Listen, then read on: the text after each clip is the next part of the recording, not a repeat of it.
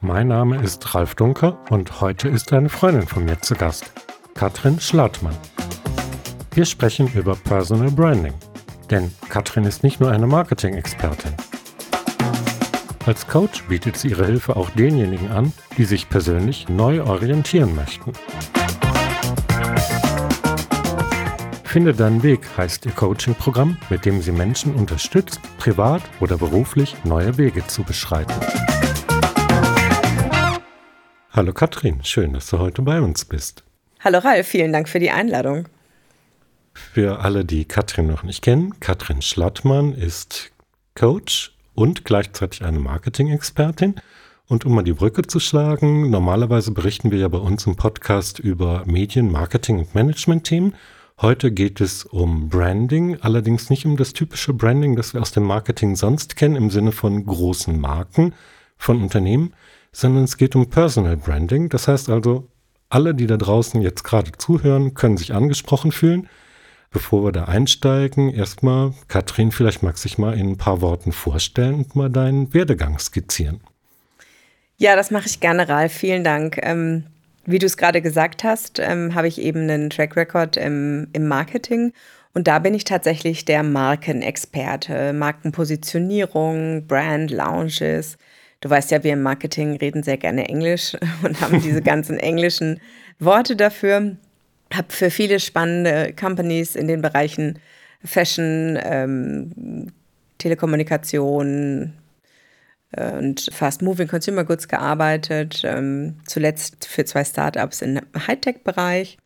Habe dort auch wahnsinnig spannende Dinge erlebt und aber irgendwann kam ich an den Punkt und wollte gerne auch nochmal ähm, mich fortbilden in einem Bereich äh, systemischer Coach und Trainer und habe da dann sogar nochmal den Online-Trainer dran gehängt und habe da also wirklich eine umfassende Zusatzausbildung und habe dann auch ähm, da wieder die Parallelen zwischen meinem vorherigen Leben und dem jetzigen Leben schon während der Ausbildung natürlich bemerkt und habe jetzt ein Produkt quasi zusammengestellt, das ähm, heißt Personal Branding Coaching, was eben an Menschen gerichtet ist, die ihren eigenen Weg, also finde deinen Weg, ist auch der Zusatz zu diesem Coaching und wendet sich eben an Menschen, die ihren Weg neu definieren wollen im beruflichen Kontext oder für sich privat. Sehr häufig wird es natürlich im beruflichen Kontext genutzt. Mhm.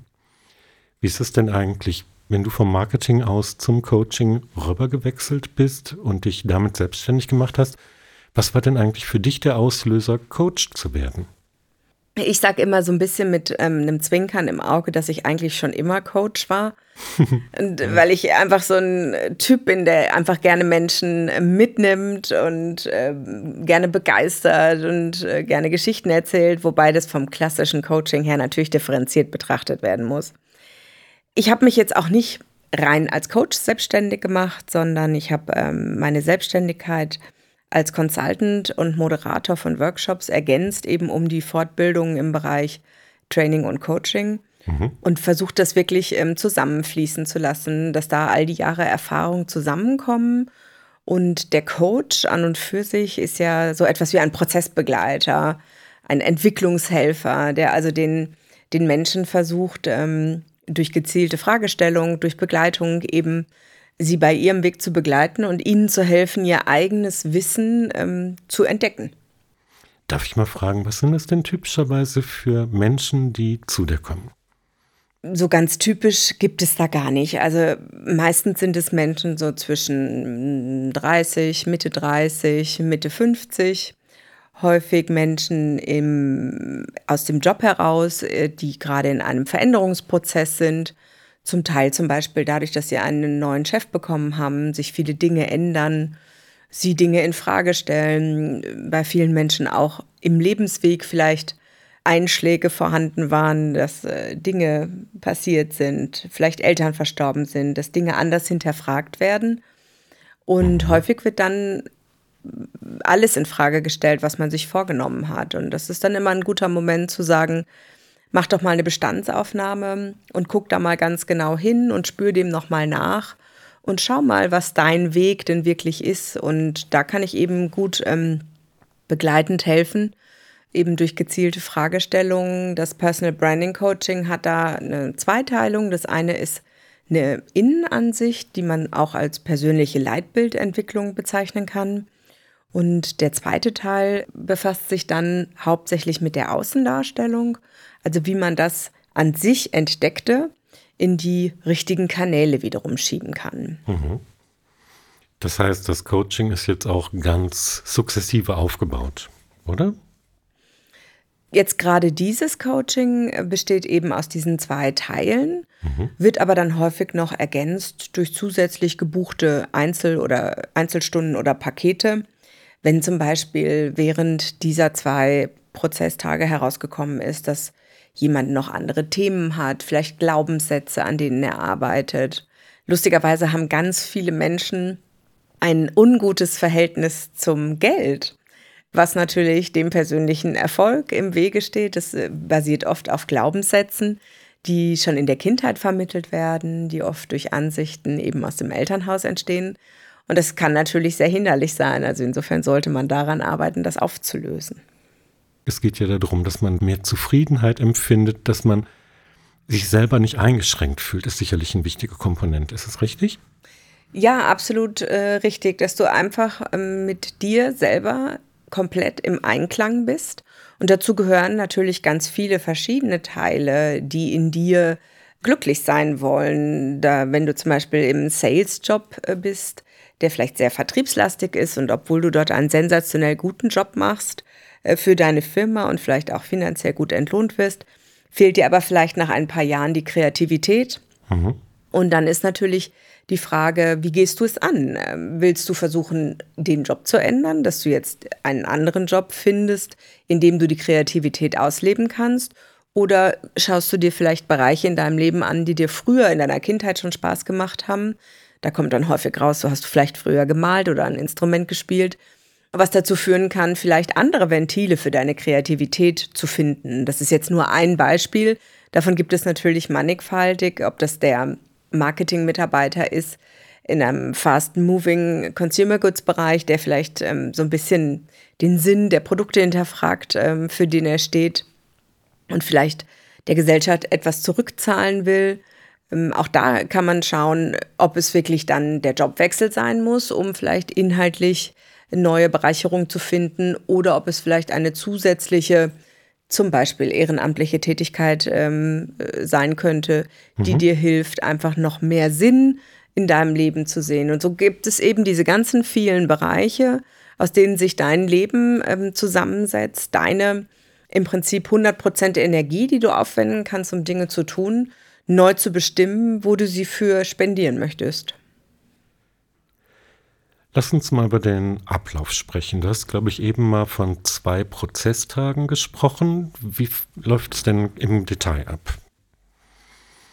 Ich lade meinen Coachie ein, diese Termine mit mir zu vereinbaren, zu denen er auch noch vorab ein bisschen die Möglichkeit hat, durchzuschnaufen. Also was zum Beispiel ungut ist, wenn man jetzt direkt aus einem ganz stressigen Tag kommt mit einem Fünf-Minuten-Fenster, um dann ins Coaching zu springen. Weil man muss schon versuchen, sich ein Stück weit zu erden. Das kann man eben auch machen, indem man sich mal ganz gerade hinsetzt, die Füße auf den Boden abstellt und mehrmals tief und kräftig einatmet und so eben Kontakt zu sich und äh, seinem Innersten auch aufzunehmen, um sich auch selber zu spüren, mhm. um eben dieser Hatz des Alltags zu entfliehen. Und wenn er diese Termine gefunden hat, ähm, je nachdem, was auch gewünscht ist, diese Termine können sowohl ähm, physisch natürlich mit dem entsprechenden Abstand stattfinden, äh, 3G-konform oder mhm. online äh, bin ich ja auch äh, bestens aufgestellt. Viele, vor allem bei Männern habe ich es häufig festgestellt, mögen aber auch das ähm, Walk and Talk, dass man sich zum Beispiel zu einem Isar-Spaziergang verabredet hier in München mhm. und die Dinge einfach beim Gehen bespricht. Mhm. Genau, dann ähm, versuchen wir eben durch äh, die gezielten Fragestellungen, vielleicht auch durch zusätzliche Tools, die man eben als Werkzeugkasten in der Ausbildung äh, bekommen hat, eben diesen Prozess zu durchlaufen, eben die Innenansicht. Da ist dann eben der Coachie gefragt, seine Gedanken zu äußern, die werden notiert, da wird nochmal nachgehakt, dass man sich auch nicht leicht hinter Worthülsen zum Beispiel verstecken kann. Viele sagen ja auch, ja, ich möchte gern erfolgreich sein. Dann bohre ich da zum Beispiel rein und frage ganz konkret nach, was bedeutet denn Erfolg für dich? Und das ist ganz interessant, da wirklich ganz tief reinzugehen. Und so bewegen wir uns dann eben durch diese Zeit und ähm, schließen die dann ab und ähm, bereiten uns dann eben wieder auf den nächsten Tag vor.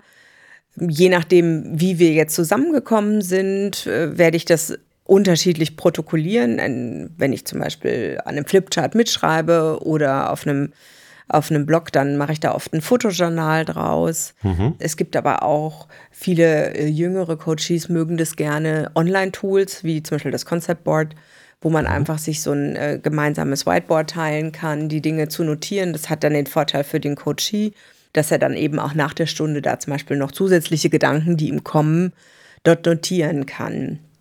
Apropos nach der Stunde, du hattest gerade eben gesagt, dann verabredet man sich eben für den zweiten Tag. Liegt typischerweise zwischen den Terminen bestimmter Zeitraum, dass man sagt, man sollte ein bisschen zur Ruhe kommen, das Ganze sacken lassen können oder so, dass man sich erst nach frühestens einer Woche verabredet oder wie sieht das aus? Nee, da hast du genau ähm, das richtig erkannt. Also man versucht äh, sieben bis zehn Tage zwischen den zwei Terminen mhm. die Themen beim Coachie sacken zu lassen und zusätzliche Ideen aufkommen zu lassen. Zu viel Zeit verstreichen zu lassen, ist auch nicht gut. Dann, dann geht der Elan raus. Ne? Dann geht ja. so ein bisschen der Elan raus, ganz genau.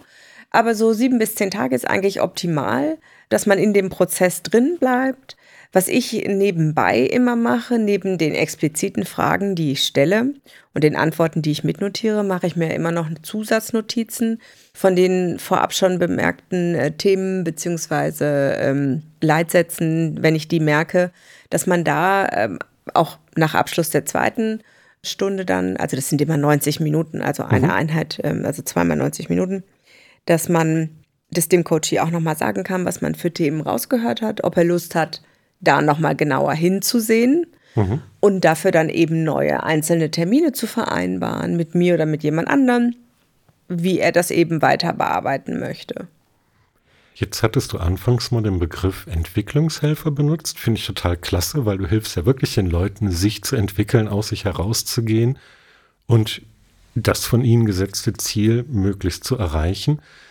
Jetzt frage ich mich allerdings, wie schnell geht denn überhaupt so ein Veränderungsprozess, wenn ich jetzt eigentlich ja erstmal ein bisschen, wie soll ich das sagen, ich komme zu dir und muss ja auch erstmal ein bisschen geweckt werden. Das geht ja nicht von heute auf morgen. Wie lange begleitest du die Leute? Auch das ist ganz individuell. Man weiß ja aus dem Veränderungsforschung, dass es eben, also die Veränderung grundsätzlich in diese drei Abschnitte geteilt wird, so Unfreeze, Move, Schrägstrich Change und Refreeze. Also, dass man, bevor man überhaupt den Entschluss fasst, etwas zu verändern, das, das dauert manchmal einen Moment und äh, dann shakt man alles mal durch und stellt alles auf den Kopf, schüttelt und äh, treibt ums. Dann muss man es auch erstmal wieder manifestieren. Und dieser Prozess kann auch mehrfach wiederholt werden.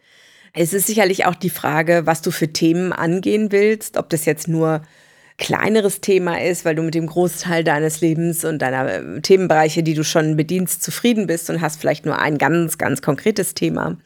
Oder ob du sagst, nee, ich bin eigentlich grundlegend unzufrieden und will alles von rechts aufs links ziehen, da braucht man natürlich manchmal schon ein bisschen mehr Zeit für.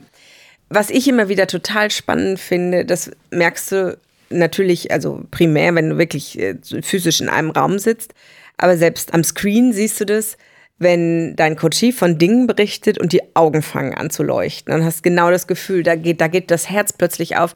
Da spricht er über seine Lieblingsthemen und dann sprudelt es auch. Und dann können auch diese Erkenntnisse ganz schnell manifestiert und umgesetzt werden. Also insofern gibt es da keine Regeln, wie lange dieser Prozess dauert.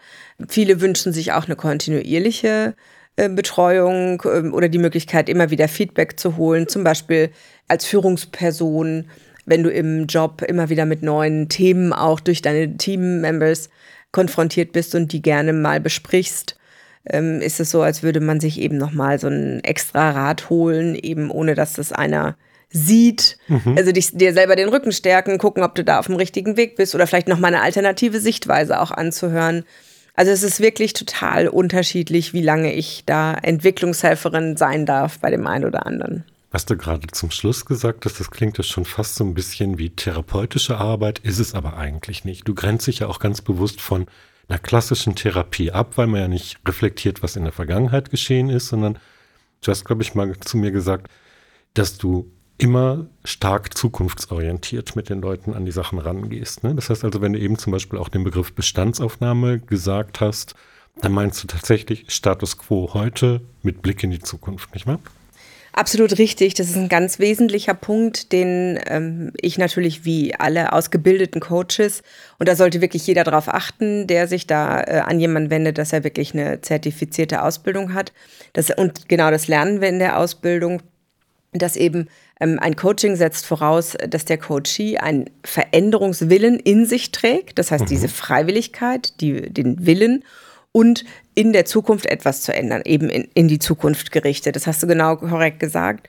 Und wir sind eben auch durch unsere Ausbildung eben angehalten, wenn wir merken, es gibt eventuell einen Therapiebedarf, das heißt, es gibt in dem Leben eines Menschen eine nach hinten rückwärts gewendete Notwendigkeit, Dinge aufzuarbeiten, weil sie heute, deiner heutigen Entwicklung im Weg stehen, werden wir eben absolut angehalten, diese Personen an einen Therapeuten weiterzuleiten, weil die haben nochmal eine komplett andere Ausbildung, das ist ein eigenes Studium, die wissen genau, wie das geht, eben diese Art von Themen anzugehen und demjenigen zu helfen und aufzulösen. Wie gesagt, jemand, hm. der äh, zu mir kommt, der hat hoffentlich genau eben diesen Veränderungswillen, der in die Zukunft gerichtet ist und dann bin ich immer für ihn da. Jetzt hatten wir eingangs mal den Begriff Personal Branding erwähnt. Personal Branding könnte ich mir jetzt vorstellen, ist jetzt ja, ich sage jetzt mal eine Maßnahme, die vielleicht am Schluss steht. Was kann man sich eigentlich unter Personal Branding vorstellen und wo sind die Parallelen, die du am Anfang angesprochen hattest zu der klassischen Marketing? Genau, das ist ja dieses, ähm, da kommt ja auch der Spruch, Herr Mensch, du bist mir ja eine Marke. Und das ja. sind, das ist genau der Moment, ähm, wo man eben äh, jemanden dabei ertappt hat, etwas zu tun, wofür man ihn kennt. Und genauso kennen wir ja auch Marken, äh, die einen Markenkern haben, die Markenwerte haben, äh, die für eine Story stehen, die erzählt werden will, das klassische Storytelling, was wir ja im Marketing kennen. Und so ist ja jeder von uns auch wahnsinnig individuell, wie er aufgewachsen ist, was er für ein Sternzeichen ist, was ihn ausmacht, was sein Spitzname ist. Und diese Geschichte will ja auch erzählt werden und die kann man sich ja auch zunutze machen. Mhm. Ähm, letztens hatte ich eben auch einen Coachie, die eben in einem ganz internationalen Kontext groß geworden ist und ähm, sich heute eben selber auch in dem Bereich der Diplomatie wiederfindet. Damit schreibst du einfach deine Geschichte fort, machst sie dir zu Nutzen. Und wie gesagt, diese zwei Teile, von denen ich sprach, persönliche Leitbildentwicklung und Außendarstellung, könnte man eben für den Menschen auch als Charisma beschreiben, dass mhm. man weiß, wofür er steht. Und ähm, er erhöht damit äh, absolut seine Glaubwürdigkeit, weil man mhm. das, was man von ihm erwartet, dann auch bekommt. Dies ähm, von vielen gewünschte Authentizität mhm. wird damit erreicht. Und wenn du eben eine eigene Marke bist, dann wissen alle sofort auch, mit was sie dich in Verbindung bringen. Eben, du bist Experte für dieses oder jenes Thema und äh, da wüsste ich dann ganz genau, äh, wenn ich im technischen PR-Bereich einen Ansprechpartner brauche, rufe ich den Ralf Dunker an. und äh, genauso kann ja jeder seine Marke herausbilden und die dann eben kommunizieren, dass alle genau wissen, wenn ich einen Kunstabend organisieren will, dann rufe ich diese Freundin an. Und das, also es hat im Prinzip ja für viele äh, Dinge Vorteile, sich da ganz klar ähm, zu positionieren. Plus es macht einen selber in der Regel einfach viel glücklicher wenn man seinem Naturell ähm, entspricht, leben kann. Wenn ich Personal Branding betreibe und das jetzt eben auch mal diese Brücke nochmal zum Marketing schlage, wenn ich eine Marke aufsetze, dann positioniere ich die ja oft, ich sage jetzt mal, gegen einen Wettbewerb oder mit einem ganz bestimmten Slogan, mit einem bestimmten Thema oder sowas. Das kann natürlich auch polarisieren. Sprich, derjenige, der sich brandet, muss ja gleichzeitig auch damit umgehen, dass er nicht allen Menschen gefällt. Das ist vielleicht nicht jedem in die Wiege gelegt. Hilft den Leuten auch dabei, diese Marke auch zu verteidigen, zu besetzen, dazu zu finden, dazu zu stehen? Das ist ein guter Punkt, den du da erwähnst. Natürlich, alles, was sichtbar wird, kann verschiedene Meinungen erzeugen. Das kann man sicherlich im Gespräch vorbereiten, dass man ähm, das schon mal anspricht. Ich meine, das Gegenteil davon ist natürlich in der grauen Masse zu versinken. So, mhm. jetzt, wenn man sich dazu entschieden hat zu sagen, ich möchte aber lieber meinen eigenen Weg gehen und herausstechen, kann man sicherlich auch äh, so eine Art Schlagfertigkeitstraining üben. Man kann gewisse Argumente antizipieren und sich da mal äh, Gegenargumente zu einfallen lassen. Aus dem Pressebereich, das weißt du bestimmt auch äh, ganz genau, heißt es ja eigentlich, ähm, only no press is bad press. Es hieß also letzt, äh, im Umkehrschluss, nur wenn keiner über dich spricht, ähm, bist du einfach gar nicht sichtbar. Klar. Also du musst dir wirklich damit überlegen, kann ich damit leben, ja oder nein? Okay. Ja, war ein interessantes Gespräch, tolle Eindrücke. Ich hoffe, wir haben den einen oder anderen motiviert, darüber nachzudenken, ob er mit seiner derzeitigen Situation zufrieden ist oder vielleicht doch mal eben einen anderen Weg beschreiten möchte. Katrin, ich danke dir ganz herzlich fürs Gespräch. Ja, dank dir, Ralf, dass ich das mal so ähm, umfangreich erklären und mich als löwenstarke Entwicklungshelferin präsentieren durfte. Gerne.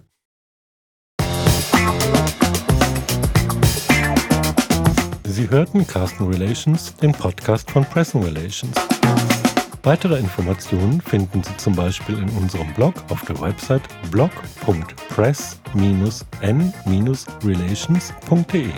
Abonnieren Sie uns und verpassen Sie keinen unserer Tipps und Tricks rund um Marketing und Medienarbeit. Bis zum nächsten Mal.